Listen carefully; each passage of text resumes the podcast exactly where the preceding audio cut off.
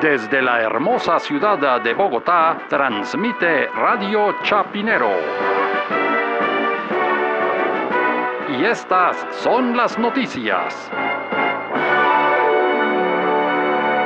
Santa Fe de Bogotá. Consternación ante las declaraciones polémicas de José Galat, quien dijo que Francisco era un farsante. Más noticias cuando regresemos. Increíble, ¿no? ¿Cómo se atreve a decir eso? Pero, ¿cuál es el problema que haya dicho eso? No, pues que es totalmente digamos, eh, como un irrespeto contra Francisco. No, pues yo no sé si será el respeto, no, pero a mí me parece que de polémico no tiene nada, tiene toda la razón. ¿Cómo me decía que se llama el señor que dijo eso? José Galat. No, yo no tengo ni idea quién es él, pero ese man sí sabe leer la realidad, el, el man sí sabe de qué está hablando. Eso ha sido un desastre, manga por hombro, Francisco. pero como desastre, al revés, ha sido toda una revolución. Es un, nuevo aire, un nuevo aire que ha traído Francisco. ¿Cuál nuevo aire?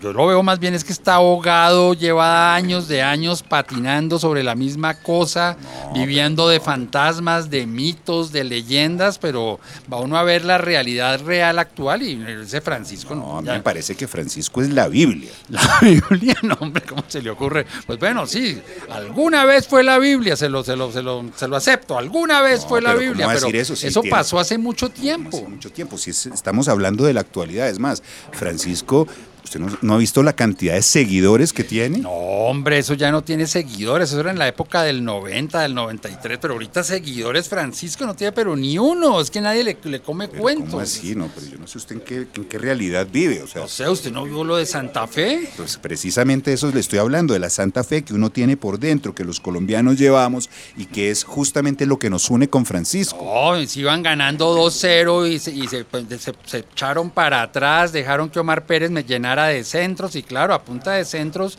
los empató Santa Fe y terminaron perdiendo. Es que ya Francisco se le olvidó que ser director técnico. Francisco se quedó que perder es ganar un poco, se quedó en el 5-0, se quedó en, el, en el empate con Alemania, pues eso es historia patria. Eso sí que es bíblico, eso es Antiguo Testamento. estoy hablando es justamente de eso, del Papa Francisco que viene a Colombia. Ah, yo creí que José Galat se refería a tu papá Francisco Maturana.